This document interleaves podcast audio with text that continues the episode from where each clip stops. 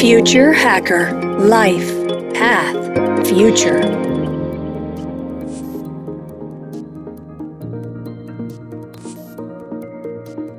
El marco estratégico de la FAO, Organización de las Naciones Unidas para la Alimentación y la Agricultura, para 2022-2031, busca respaldar la Agenda 2030 mediante la transformación hacia sistemas agroalimentarios más eficientes, inclusivos, resilientes y sostenibles, para asegurar que nadie se quede atrás.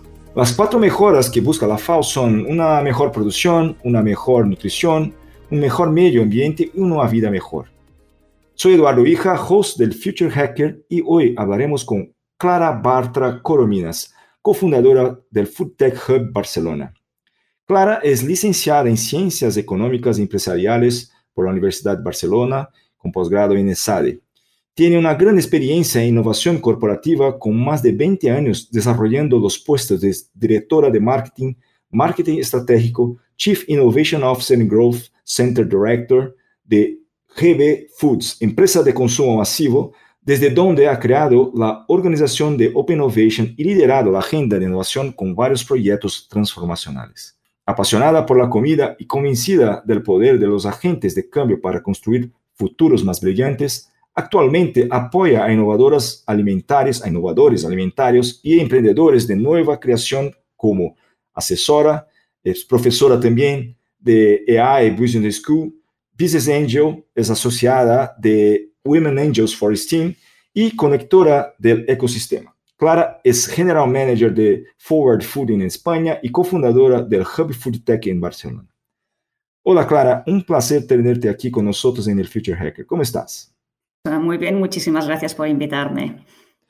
Bueno, empezamos ahí un poco hablando de tu historia y trayectoria profesional, porque me parece ¿no? que la, larga experiencia que, tenéis, que tienes ahí ¿no? en el, tema de food, de comida, de alimentación, es algo eh, muy importante ¿no? y bastante relevante en esta charla. ¿Puedes contarnos un poco más de tu trayectoria? Sí, bueno, yo creo que has hecho una presentación muy extensa de mi trayectoria profesional. Quizás simplemente contar que después de estar más de 20 años en el área de la innovación alimentaria dentro de una gran corporación. Tenía desde ahí un par de assignments adicionalmente al desarrollo de proyectos que me inspiraron mucho a lo que ha sido después mi, actual carrera profesional. Uno fue la creación del sistema de Open Innovation de la compañía. Al abrir el ecosistema de la compañía me doy cuenta de que hay muchísimo talento fuera y que hay muchos emprendedores inquietos dispuestos a solucionar grandes retos de la industria alimentaria. Otra de las cosas que me inspiraron a hacer el cambio fue que una de mis asignaciones estaban en vislumbrar el futuro, un poco de definir para la compañía cuáles iban a ser los horizontes futuros y qué amenazas y qué oportunidades esto podía derivar. Y ahí es donde cuando me di cuenta de que estamos ante un escenario de futuro donde el sistema alimentario está completamente roto, es ineficiente, es insuficiente, es insostenible, es contaminante, es degradante del medio ambiente y que esto requería grandes cambios muy transformacionales que difícilmente se podían capturar desde una propia corporación. Entonces, de ahí aprovecho una oportunidad salgo y empiezo a trabajar directamente con los emprendedores para ayudarlos en todos los aspectos, desde mentora como, inversora, conectora, hasta que me doy cuenta que el mundo del emprendimiento es muy apasionante, también es muy complejo y que requiere de todos los elementos del ecosistema para que esto funcione. Entonces ahí es donde creo el hub y ahí juntamos los emprendedores, los inversores, las instituciones y las corporaciones alimentarias para que vayan avanzando todos a una en, esa transformación del sistema alimentario tan necesario. Perfecto. Y en este tema ¿no? de la transformación de todo lo que has comentado, y estoy eh, de acuerdo contigo, o sea, el impacto ¿no? que se genera negativo y que se puede generar con nuevas tecnologías, el food tech tiene un rol ¿no? este, este trabajo. Eh, ¿Y por qué desde desde tu punto de vista al día de hoy es un tema de nuevas tecnologías y negocios, ¿no? De food tech se, se, ha destacado en el globo, o sea, en el mundo, pero también en España. ¿Qué estamos y por qué estamos en este momento? Bueno, porque yo creo que es en el momento en que estamos ah, tomando conciencia de lo que está ocurriendo. Es decir, nosotros hemos crecido, al menos hablo por mi generación, en un entorno donde el sistema alimentario venía dado y donde todo era posible y donde podíamos producir cada vez más y cada vez más de forma individualmente y esto parecía imparable. Yo creo que se han dado algunas circunstancias que nos, han hecho entender de que hemos llegado al límite, uno es todo el movimiento que se está produciendo en torno al cambio climático, quizás la pandemia también nos ha ayudado a tomar conciencia de que el sistema alimentario es muy importante y hay que cuidarlo muy bien. Y esto ha hecho que desde hace unos tres años hay un impulso muy grande eh, no solo de los consumidores, sino especialmente de las instituciones para generar este cambio eh, de forma radical y en el menor tiempo posible.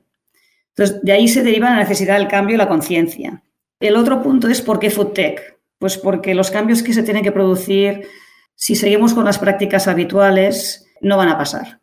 Estamos en un entorno frente a un, cambio transformacional muy, grande que puede ser equiparable casi a la transformación que se ha producido en el mundo de Internet. Y esto requiere tecnología. Y de ahí que, el, el se esté convirtiendo en estos momentos en uno de los paradigmas de, los inversores, donde se está poniendo muchísimo dinero en pleno año de pandemia, el 2020, mm, se invirtieron 25 billones de euros este año 2021 ya estábamos en más de 40 billones de euros y esto sigue imparable. Los inversores han visto, los primeros, que son los que tienen la mirada puesta en el futuro, que el sistema que tenemos ahora va a tener que cambiar de una forma radical y son los primeros que nos están marcando un poco el camino de hacia dónde movernos. Este movimiento, cuando hablamos de inversión, ¿no? Claro, es un tema de mucha inversión, de disrupción totalmente o es algo que se puede hacer evolucionando lo que existe, ¿no? Comentabas ahí que el impacto que se debe generar para realmente hacer la diferencia es algo grande. Esto está más pegado, por ejemplo, a, países y negocios o corporaciones que tienen ya dinero para invertir, o es algo que empieza ahí, pero se va a otros sitios también en el, en el mundo. O sea, es algo más democrático. ¿Cómo esto se va a democratizar? La pregunta al final es esa. Bueno, yo creo que la inversión empieza, como tú dices, ahí donde quizás hay más dinero, pero también donde hay más necesidad.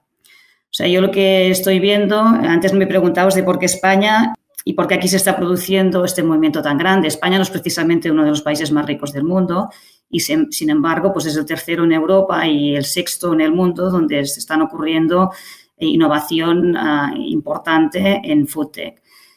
¿Por qué? Porque yo creo que empieza también donde hay grandes necesidades. Entonces, están generando como clústeres de zonas, de países del mundo, donde por un motivo u otro hay una necesidad potente de transformación alimentaria. hay una serie de clústeres de, países donde, por ejemplo, mm, los cambios climáticos van a afectar de una manera más radical.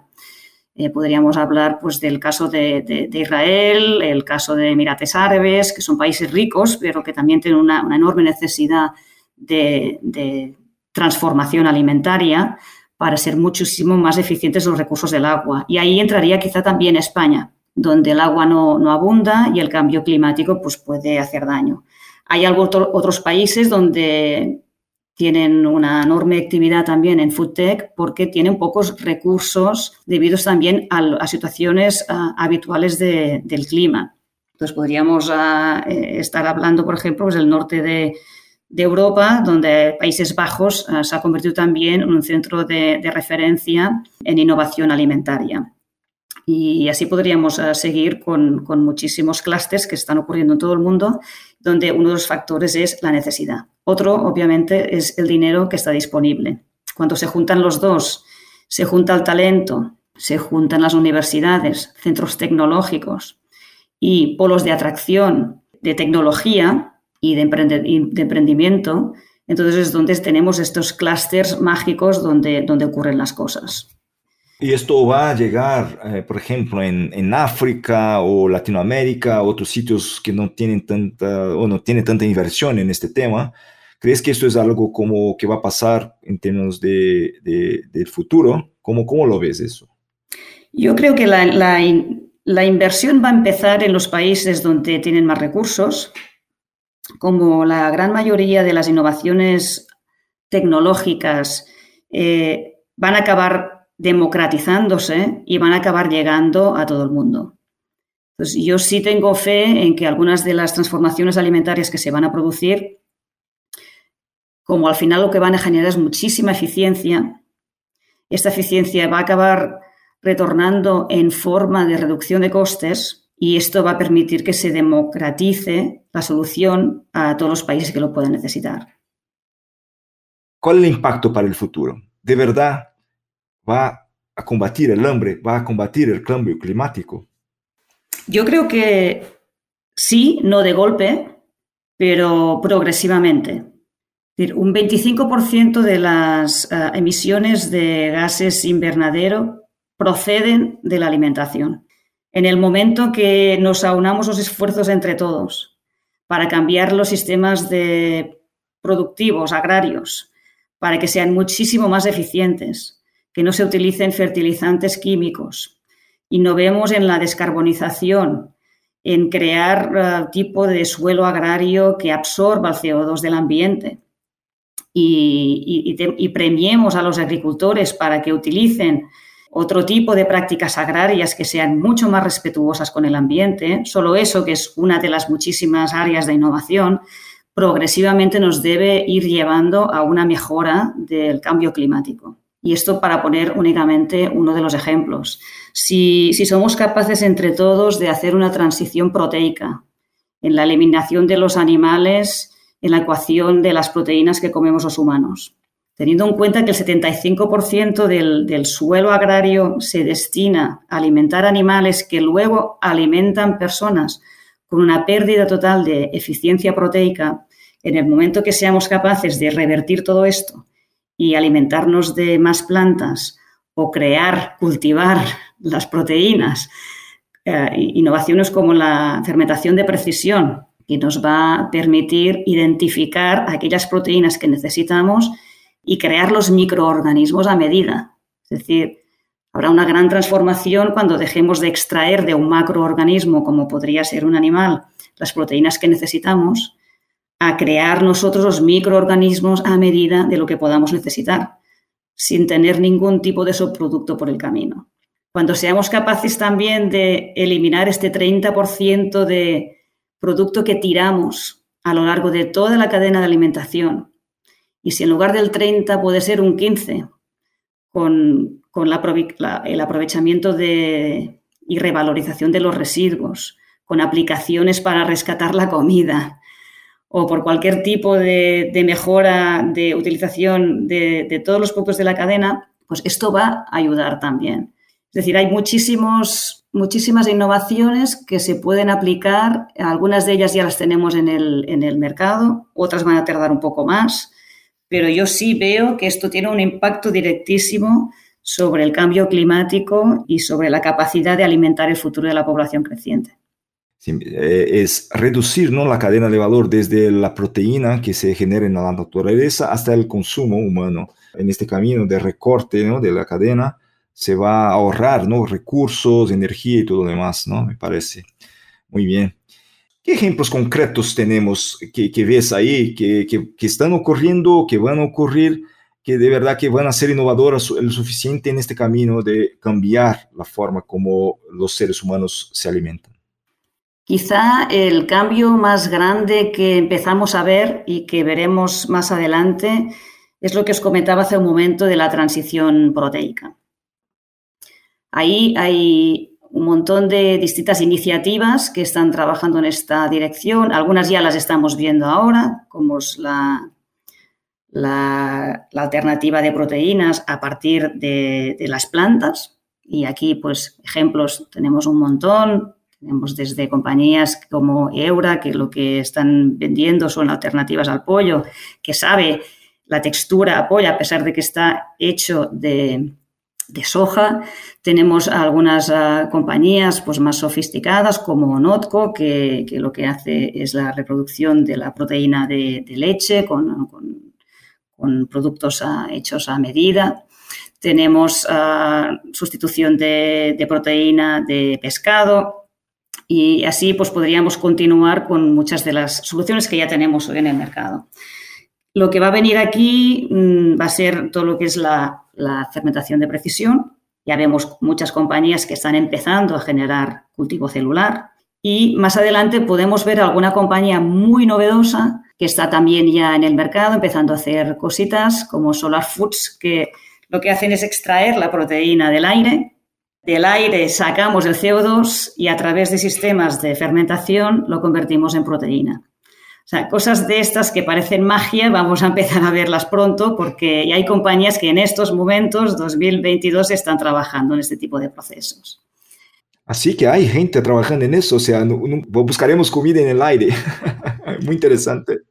Sí, sí, sí, sí. Yo que vamos a ver cosas muy sorprendentes en los próximos años. Hay otras soluciones muy interesantes también, y si vamos a otro, otro tipo de, campos, como es la, mejora del suelo para que sea fértil en condiciones climáticas muy complejas. Y aquí pues también podríamos ver muchas, muchas iniciativas. Hay una de ellas que a mí me gusta particularmente, que es una compañía que ya existe también, que se llama Desert Control, que convierte el suelo del desierto en, suelo fértil en siete horas frente a los siete años que se podrían necesitar hasta el momento. Y estas son cosas que cuando aparezcan de forma masiva se pueden estar utilizando en, todo tipo de, países. Aquí ejemplos, podríamos hablar de muchos. Hay, compañías que están trabajando en, en, la proximidad con cultivo hidropónico y aquí podríamos encontrar compañías como Groots, Bowery Farm, Infarm, totalmente eficientes en la utilización de recursos, ahorran el 90% del agua, el 95% del espacio, no utilizan fertilizantes químicos y pueden producir durante todo el año, lo cual también va a facilitar tener eh, productos con independencia de la temporada o del clima. Y estos están y aquí, están aquí, están... Y ahorra también el transporte, ¿no? La logística, porque puede estar al lado de la, de la planta, ¿no? Correcto, correcto, correcto. Y claro, cuando hablábamos yo en el pasado, hace algún tiempo, no pensaba que sería la, comida del futuro sería la comida del espacio, o sea, eh, polvo, pasta, cosas ahí muy, bueno, sin forma, no sabe a nada.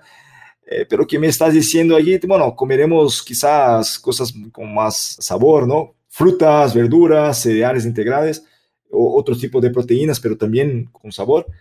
¿Vamos más al espacio o vamos más a lo mejor que tenemos en el planeta ahora mismo? Lo que estamos viendo ahora, lo que está ocurriendo ahora, mm, tiene mucha tecnología como si fuera espacial, pero podremos reconstruir el tipo de comida que nos gusta. Es decir, quizá lo más innovador que podemos encontrar es que se van a fusionar la ingeniería genética con la ingeniería de datos y las tecnologías alimentarias. Esto puede parecer comida del futuro del espacio, pero todo esto se va a hacer generando algo así como unos libros de bancos genéticos, desde los cuales eh, vamos a poder generar, crear proteínas a medida con las propiedades organolépticas, nutricionales, funcionales, saludables que nosotros queramos y de una forma muchísimo más eficiente. O sea, con esa información me imagino que se podría imprimir una comida a la medida, o sea, buscando base de datos, teniendo la materia prima para hacerlo, se podría producir algo a la medida o algo quizás ahí basado en, datos, ¿no? Basado en informaciones de, todo lo que, que, has comentado ahora mismo. Genial esto. Eh. Sí, está apareciendo un concepto del cual todavía se habla muy poco, poco relacionado con lo que dices ahora, que es el Food as a Service. Por un lado, podremos extraer estas recetas de bancos de datos y habrá pues alguien dentro de la cadena de valor que será, tendrá la capacidad de convertirlo en alimentos y quizá llegará algún día donde podamos producirlos también en casa con una máquina 3D. Ya existen máquinas 3D de impresión de comida y ya se están utilizando para la reproducción de de las texturas de la carne. Lo que va a ocurrir va a ser, yo creo, una transición. De momento, toda la, transición proteica empezó siendo algo que interesaba únicamente a las personas que estaban más concienciadas con el medio ambiente y que les daba igual un poco la textura, el aspecto que tuviera el producto, los veganos. Yo creo que esto se va a producir el cambio masivo en el momento que seamos capaces de reproducir lo que nos gusta comer a las personas. Pero sí, yo me imagino y quiero pensar en un futuro más verde, que este futuro verde llegue también a las ciudades, que podamos tener agricultura vertical y cultivos hidropónicos muy cerca de nuestra casa que nos permitan tener buena comida durante todo el año y sin emitir muchos, gases a la atmósfera, es decir, con poco transporte eh, from farm to fork. Quiero pensar en un futuro donde podamos seguir comiendo aquello que nos gusta y no tengamos que pasar a comer pastillas para alimentarnos y quiero pensar en un futuro que va a ser mucho más circular y respetuoso con el medio ambiente. De verdad, Clara, ¿no? me alegra mucho oír este tipo de, de, visión y, claro, compartir este tipo de visión y compartir con nuestros oyentes este tipo de visión, porque ahora mismo ¿no? vivimos en un mundo que se proyecta el futuro muy distópico, muy negativo quizás, la verdad es que eh, el futuro empieza ahora haciendo las cosas que se deberían ¿no? producir en el futuro. Entonces me parece genial el tema que, que, estamos hablando aquí. Y bueno, de verdad me, gusta, me gustó mucho ¿no? en, nuestra charla. Llegamos al final por el tiempo y todo, pero seguramente es un tema que se podríamos hablar mucho más y seguiremos hablando del tema. Eh, antes de nada, dejo el espacio para si quieres dar un último mensaje, alguna, alguna cosa y te agradecer por la participación en el Future Hacker. Pues no, yo solo quería pasar un, un mensaje esperanzador, pero este optimismo tiene que estar basado en acción. Es decir, estamos en un entorno que es realmente complejo. Yo, como soy una persona que vive del mundo de la innovación, quiero pensar que ante grandes uh, retos se generan grandes oportunidades. Con lo cual va a haber oportunidades para todo el mundo que esté dispuesto a, trabajar en la dirección de la transformación del sistema alimentario. Habrá mucho dinero también para invertir aquí y tendremos el apoyo de las instituciones. Esto no significa que vaya a ser fácil, pero habrá muchísimas oportunidades. Cambiará, pienso, todo el proceso y toda la cadena de valor desde la forma como lo conocíamos integrada, donde antes teníamos de principio a fin pues unos mercados muy controlados que eran pues los fertilizantes, las semillas, el agua, las granjas, los tractores, los matadores, las charcuterías. Esto tendrá que cambiar. Ahora tendremos algo así como el serum por un lado, la grasa por otro, las bacterias por otro, los programadores por otro, fermentadores, bioreactores, granjas, laboratorios, granjas de insectos. Es un proceso muy descentralizado donde van a haber muchísimos actores con distintos modelos de negocio y habrá capacidad para aunar todos estos esfuerzos y generar nuevas cadenas de valor. Está el mundo por reinventar. Es un mundo lleno de oportunidades, pero hay que trabajar juntos. Perfecto. Muchísimas gracias, Clara. A vosotros. Future Hacker. Life. Path. Future.